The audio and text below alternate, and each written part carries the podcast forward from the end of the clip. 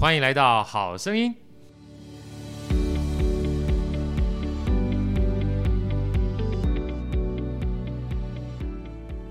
大家好，我是好趣的好哥，欢迎来到好声音。在好哥身边是我们美女主持人 Elsa，Elsa 跟大家问好。大家好，我是 Elsa。啊，今天啊，这个很难的机会，我们要介绍一个好的剧场，也要介绍一个好剧给大家。首先来欢迎我们两位老师来到我们现场啊。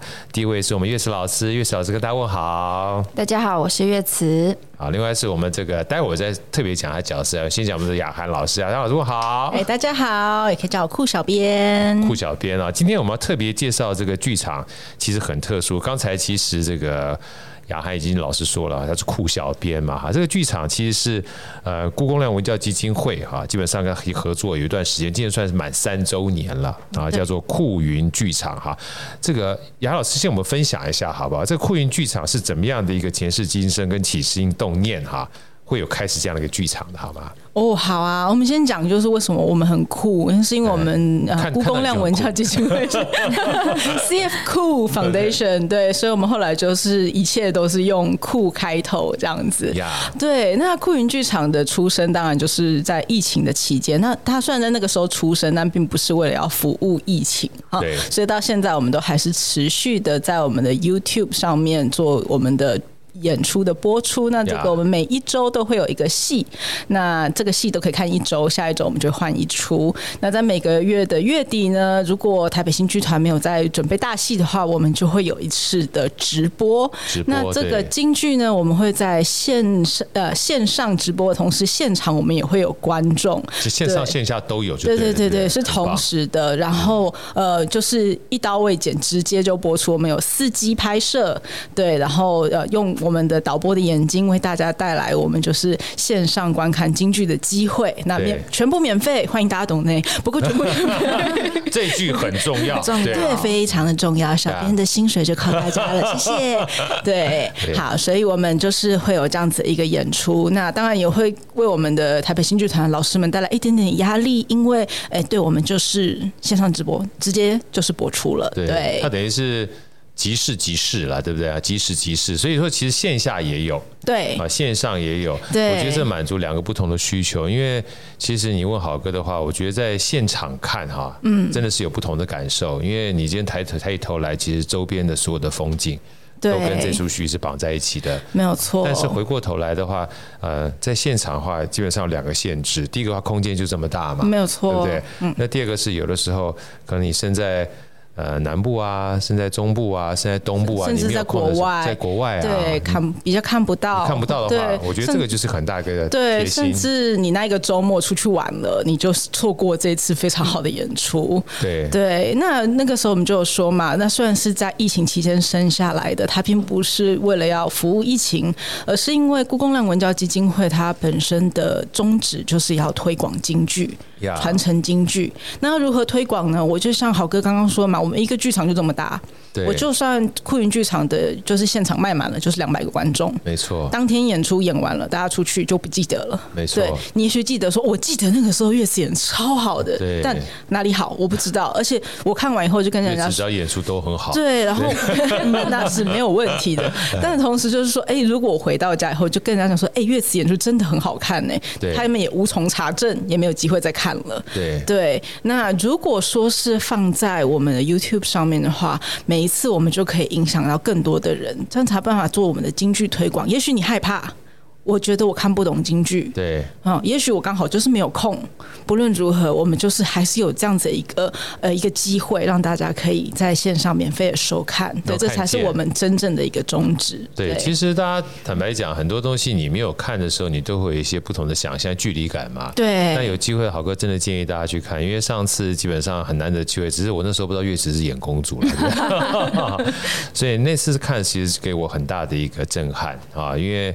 某种程度上面，我们都会觉得很多的你不知道的东西，包括现代舞也好，京剧也好，一些距离。但是好哥因为还好，我从小啊就听这个河南梆子豫剧长大的哦，因为我姥姥也是河南人，哎，那其实跟我们蛮接近的了。对，简单的昆曲啦、京剧啦、豫剧啊、河南梆子啊，其实某种程度上是地方戏曲，都还有很多的故事色彩在这里面。嗯，其实不要把它想成基本上太复杂、太有距离，你只要想要看故事哈。啊，那就觉得很开心啊。待会儿会不会去聊一下这个？其实这次岳池老师带来的故事也很好，很棒的故事啊。我觉得这个是很棒。那我们要再继续往下问之前哈，我想先请我们这个美女主持人 Elsa 跟大家分享一下这一次啊最近的，包含线上跟线下的这个演出的戏，它的时间跟地点还有戏码，跟大家分享一下好不好？最近的一出是八月二十七，对，下午两点半的时间，对，演出的地点是在台泥大楼的市民厅，是在市民厅。下面它有三个戏的小标题，没错，第一个是喜福山，喜福山，第二个是捧印，第三个是稻仙草，对，稻仙草这三个不同的戏码呢，待会我们会请我们的。超级美丽的岳池老师哈，跟我们分享一下。然后台泥大楼市民厅在什么地方呢？在这个台北市中山区中山北路二段一百一十三号，就在锦州街入口哈。其实离我们好声音的 Podcast 也非常近，走路就可以到。下次有机会的话，我们要去串门子一下。可以，可以。后厝边，后厝边，后厝边。对对对对。下一场是九月二十四，也是礼拜天的下午两点半。它的有两个戏码的标题是白水滩，还有搜狐、搜菇、搜狐救菇。搜狐救菇，对，我刚刚一不小心看到有搜狐救菇。搜狐，搜狐的话是大陆的一个啊，这个网站名叫搜狐。没错，没错，没错。而且它有一个套票优惠，一次购买四张的话，不限场次，七折优惠耶。对，非常好。哇，非常的非常的棒，一定要揪亲朋好友一起参加。对，因为其实看剧这件事情啊，呃，嗯、我觉得某种程度上面是一个怎么讲？家庭的一个聚会很好的一个活动，因为其实很多的东西，呃，我们大概常常知道的，像电影啊啊，或者是电视啊，都知道了。可是有的时候带一些孩子哈，或者是带自己家人去看一些剧的话，针对一些新的东西的接触，可以有一些沟通。一些分享，我觉得这件事情基本上是一件好事，很欢乐啊，非常很欢乐哈。所以一次购买四张不限场次，七折优惠。我想说这个资讯会放到我们这个好声音下面，没错，让我们这些所有的好朋友们有机会回去看一看哈。那接下来好哥想请教一下我们美丽的岳池老师啊，因为其实呃某种程度上面会有机会接触到这样的艺术啊，它都有一些特殊的机缘，你知道？就像好哥刚刚讲说，从小我就觉得好像看荷兰梆子、看豫剧就是一个很自然的事情。可是当我到学校去跟这些同学们在分享的时候，就是我在那个时候住眷村啊，眷村的人大概都还知道啊，因为我们住眷村嘛，来自于四面八方。可是后来我搬到竹南的时候，什么叫做豫剧、河南梆子，大家就没有感觉了。所以好，跟他们跟岳池老师请教一下，你们你从小是什么样的一个机缘哈，会开始接触到就是京剧这样的一个环境跟这样的一个艺术工作的表演性质的，好不好？好，其实嗯，大家会觉得我好像学习京剧一定是因为跟家里有一些关系。对，通常问就说：“哎，你是不是爷爷奶奶有学过，会喜欢这样子？”但其实，在我们年代，这个年代其实不是这样子。在因为以前其实年轻。对，因为其实我们那个时候小时候也不太清楚京剧是什么了，因为那个时候其实我们的电视也没有什么国剧大赏啊，没有以前的那些节目。没错。所以对我们来讲，对于京剧的认知又更少。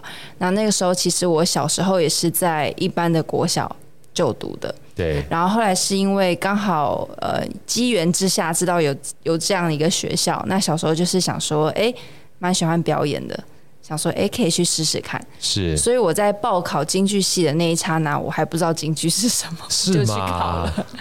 对。那你爸爸妈妈在那个时候你报考的时候是扮演一个什么样形象？试试看，还是说，哎呀？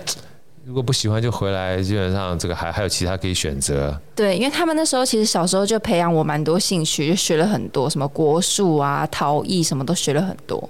然后后来发现我对于表演这个块面非常的有兴趣，所以那时候想说，哎，那不然你去考考看，然后你考上，你不想去就就不要去了。啊，对，所以那时候考的时候我也是一塌糊涂，就是不知道在考什么。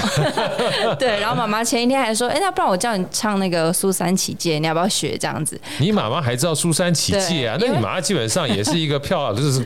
算是很熟悉的人了，对不对？觉得苏三起解很像京剧的流行歌，而且大家都会唱嘛，所以他那时候想说，哎，这个也很简单，教你这样子会不会？他也在那边很认真的学，然后我就是你妈妈也在学啊？妈妈就是为了要教我，所以在那边学苏三起解这样。大家就知道父母亲真的不是一般的伟大，真的对，真的是不是？嗯，不要小看苏三起解。好，各位，Elsa，你听过苏三起解吗？有哎、欸，是不是？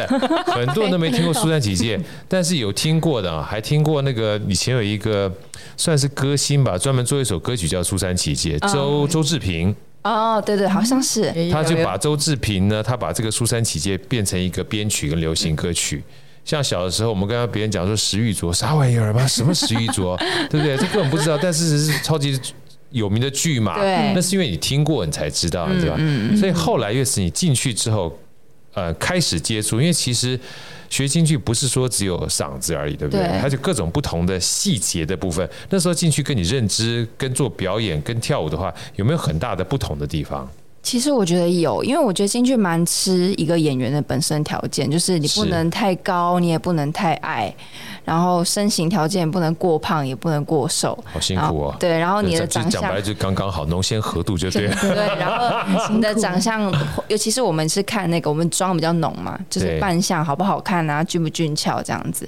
那当然，呃，我们小时候就是训练柔软度什么的，所以我们就像电影的《霸王别姬》的那种训练模式，但是没有那么的严。科，但是也是有打骂教育这样子。该练功要练功，对，该自律还是要自律。对，所以，我们小五、小六那段时间，其实就像蛮像体体育班，就舞蹈系的那种学生，就是每天早上起来五点多起来就要开始晨跑，吊要晨跑啊，对，要晨跑，然后开始练一些呃什么倒立啊、翻滚啊这样子。所以，所有的这个就是练功也要练，吊嗓也要吊。然后体能也要练，对，什么都有。对，那好，跟他们请教一下，小五、小六，嗯，在那个时候这样的一个训练或这样的一个培养，你没有想要放弃过吗？我觉得有，我我有曾经有想要放弃过，但是我好像一度忘记我有想要放弃，因为那个时候我好像呃我是独生女嘛，所以那时候其实大家在进校的第一个晚上，可能都是整个走廊都在哭。就是在寝室里面都是，就是大大家都在嚎啕大哭，大家待在家里这样子。对。然后我是过了两个礼拜，然后大家都不哭的时候，你才开始哭，我才开始哭，因为开始可能觉得哎，离开家里很自由，很开心这样。然后后来两个礼拜，我就跟我妈说，我可不可以不要读，我想回家，因为我觉得。在这边真的很累，因为每天都练到就是整件衣服都湿掉，然后冬天就是在外面就是吹着风，然后还要在那边下腰这样，我真的是有到后面有一段时间真的是受不了了。然后我妈就说：“哎，没关系，那你就回来，我们就赔学校一些钱这样子就好了，就好了。”这样，我后来就听到，本来听到赔一些钱，我听到赔听到赔一些钱，就觉得 好像那笔金额是非常庞大的金额，然后我就想说：“好吧，那我就。”不要让家里赔钱，这样我就继续读下去。然后也是后来决定有这个决定之后，才发现哦，其实蛮喜欢京剧里面的一些东西，因为我觉得它是一个非常美的艺术，是它在台上没有一个地方是不美的，它每个地方都是细节。没错，真的每个地方都是细节，这也就是。郝哥想跟大家分享啊，去看剧的时候，不是指，因为我们讲说外行看热闹，内行看门道嘛。其实看门道这件事情没这么复杂，你多看就是了。对，因为看着看你就会喜欢。嗯。然后刚才在玉子讲这一段哈，我特别有一个很大的感触，就是有的时候你觉得你还有选择的时候哈，你就会三心两意，你知道吗？但当你没有选择的时候，你才会认真去看待你这个没有选择的情况之下，它到底美在什么地方。我就记得那段时间，我看这个，因为我们跟天下杂志有合作嘛，讲到稻盛和夫。稻盛和夫那时候一开始从那个松风工业要跑到这个，不就从家里面到松风工业。那松风工业他一开始觉得是一个大城市里面好公司，结果去的时候发现公司很烂。然后公司很烂之后呢，这个公司就破破烂烂的，就是那鹿儿岛嘛，已经算个大城市了。然后去了之后呢，然后他们一群的年轻人到了这家公司之后，然后去外面吃饭，吃饭的时候，包含这些他们去吃饭的餐厅说：“你们哪家公司的啊？松风工业。”哎呀，在这家公司工作啊，要小心一点啊。就是这家公司呢，在这个当地呢，都被认为是一家不好的公司。嗯嗯啊，然后去了之后，大家也觉得宿舍也很烂，伙食也很烂，怎么在这个公司里面好像没有前途？所以陆陆续续这些新进全部走光了，包含这个稻盛和夫自己也想走。然后自己想走呢，就写了一封信回家，跟他老哥说他要从军，然后希望家里面寄着户口名簿给他。嗯，那他老哥就很生气，就把这封信给撕了，然后不寄给他，所以他就没办法换工作，他就只好留下，只好留下来。他的他哥觉得你好不容易从我们这个家乡这么小的地方哈，去到一个地方去去发展，去发展，你还没有发展好就想换工作，不像话，你知道吗？所以他没办法，因为没得地方换啊，只好留下。一留下来之后，发现哎，工作还蛮好玩的，嗯，因为以前这不都是骑驴找马嘛，想要做这个，但想要换那个。但当你专心到这个地方的时候，他才发现这个地方，嗯，其实挺美的，嗯，所以人其实刚才是岳石老师讲的，我觉得蛮有。道理这件事情是要不是当初需要赔钱的话，你搞完就换到其他地方去了。嗯，所以人生的安排很有趣。对，我们也感谢学院有这个条款，帮我们把岳池老师留下来了，对不对？对呀。有的时候你在当时看到说，哎呀，我想要走，怎么被这个绑住了？可是事后看起来的话，说不定他是你一个，我们讲说贵人不见得是人，嗯，他可能是一个条件，嗯，反而让我们在京剧界里面留下了一个非常棒的。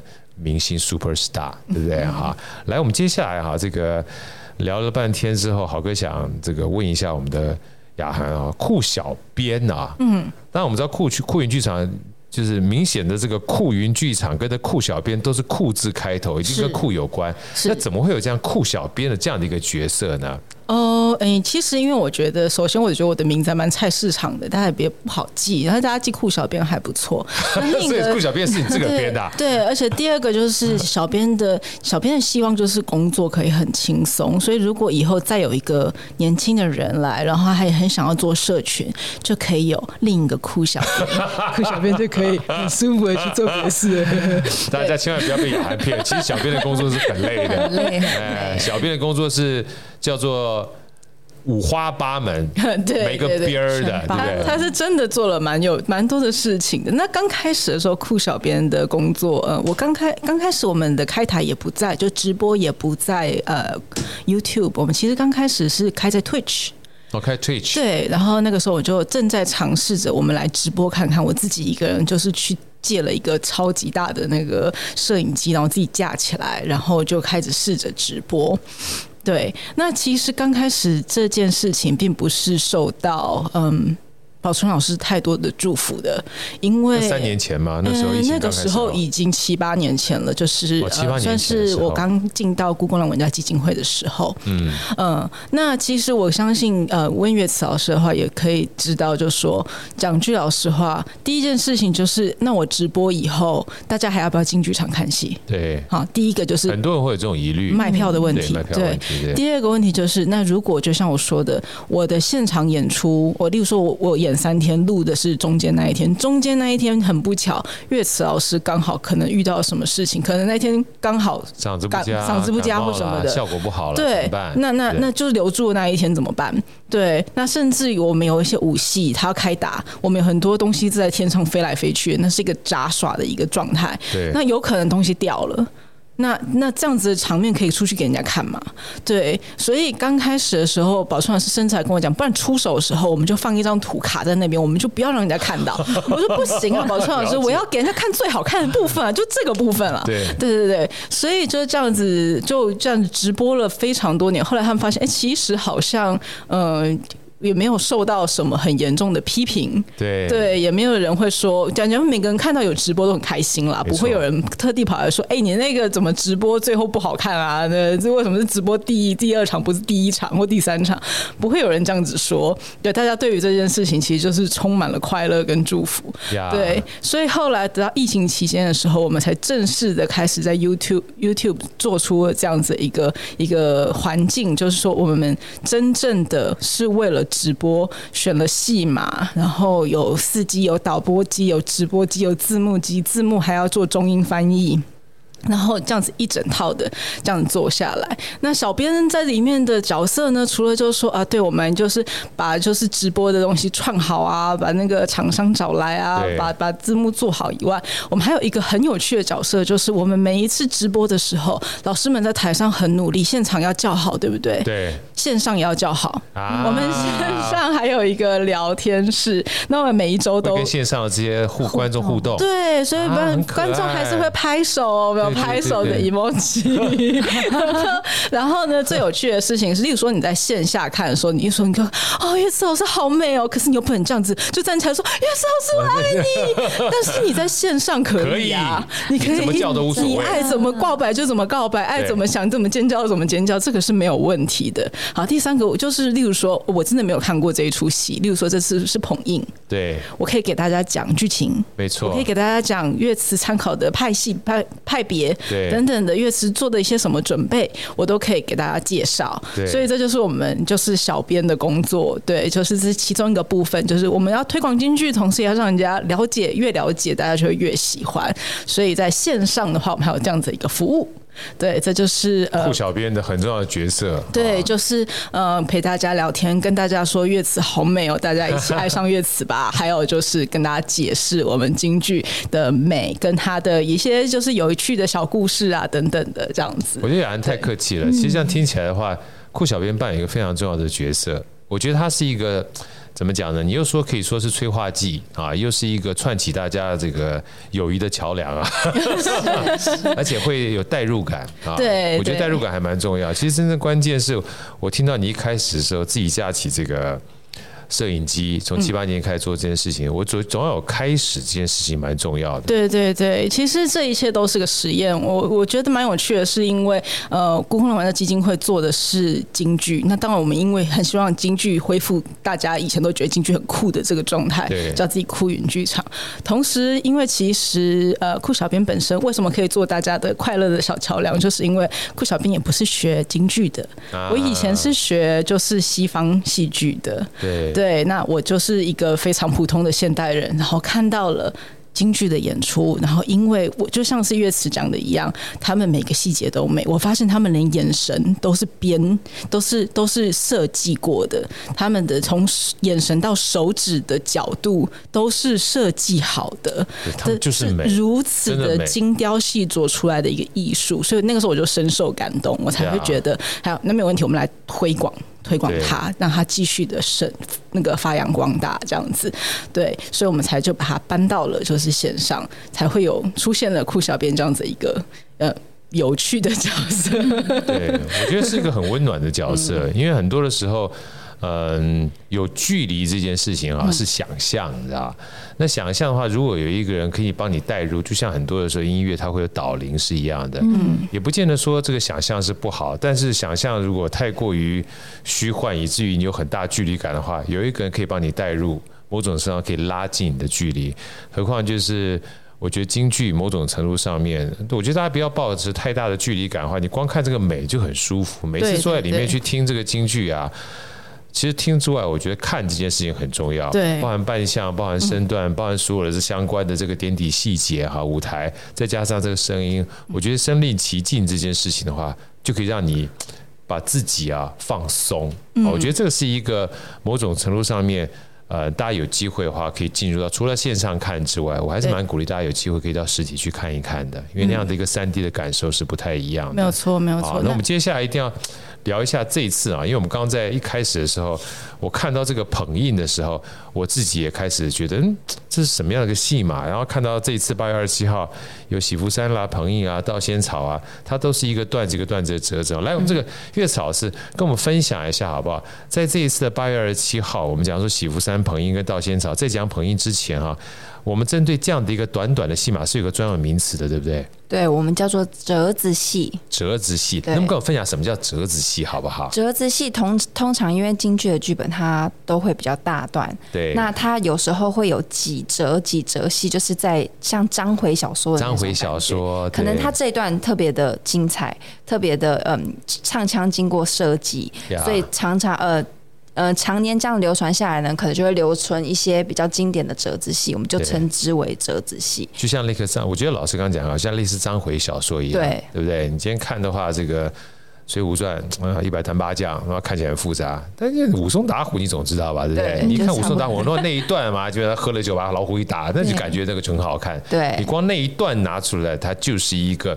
你会想要去看的东西啊，所以好，那接下来大家对这支戏稍微了解之后，那么请岳池老师跟我们分享一次，分享一下在八月二十七号哈，这个非常经典的捧印嗯，是什么样的一个折子戏，好不好？捧印它其实也是一个梅派非常经典的一个剧目，嗯，然后他那个剧目在讲穆桂英她的呃，已经她已经年过半百的一个心情状态。光听穆桂英就知道啊，懂啦，杨门女将，对不对？对，没错。对，那他这则呢，就在讲说，因为那个时候就是呃，藩藩王造反，对，所以呢，朝中刚好没有人领兵，所以他们他们就。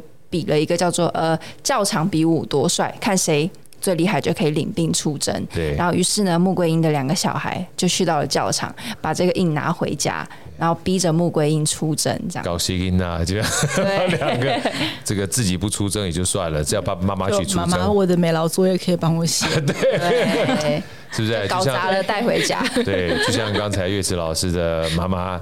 要让学苏三七自己要学苏三七，再次告诉听说好声音的人，知道父父亲节、母亲节，这个爸爸妈妈是很伟大的。然后继续来，对，然后呢，结果反正呃，穆桂英拿到这个印，他就是因为他觉得这个朝廷被宋王带的太乱了，他就是不想要再为这个国家做任何一件事，所以他就是要。把这个印归回，结果呢？呃，佘太君这个时候就出来说：“我们不应该想这些，我们应该要为了国家扛起我们杨家的这个门，要你要要逼着他出征。”这样。佘太君就是穆桂英的婆婆，没有错啊，也是杨梅女将里面非常重要的灵魂人物。嗯、其实大家有机会光打南杨梅女将啊，在 YouTube 上面有非常多各种不同的剧嘛，没错啊。那尤其是杨家为了国家付出这么多哈。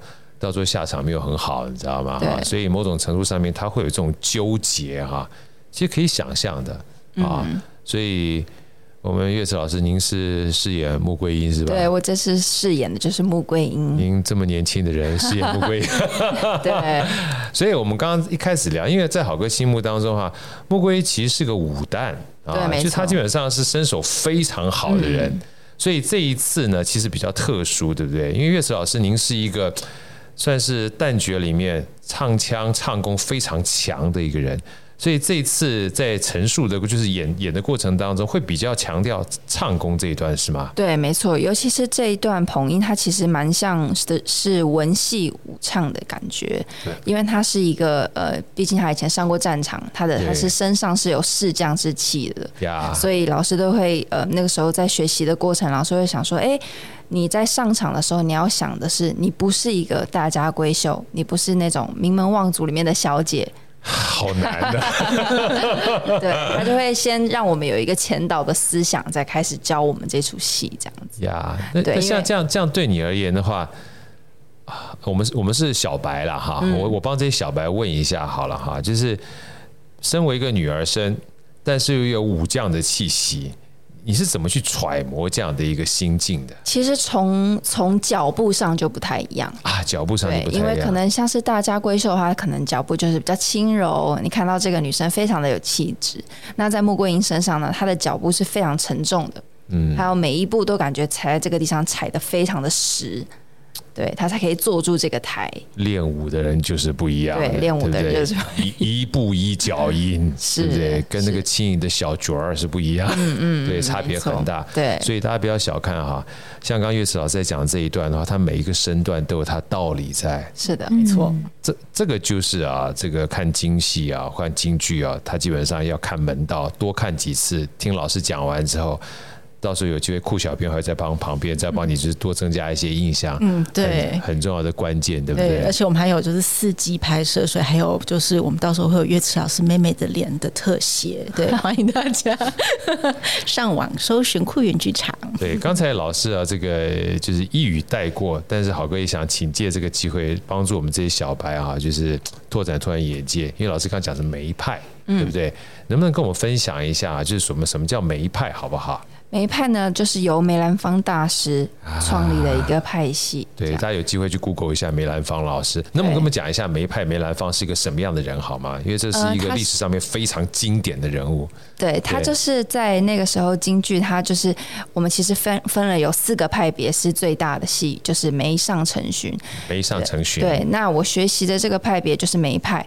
梅派就是由梅兰芳老大师创立的。那梅派呢，它其实算是很多学习青衣的人首先要学的。对，因为它就是那个最不不虚华，它就是非常的雍容华贵、很端正的一个派系。是，那每个派系都有不同的呃特色，不同的特色。对.那每每一派的话，它就是呃非常讲求它的基本功。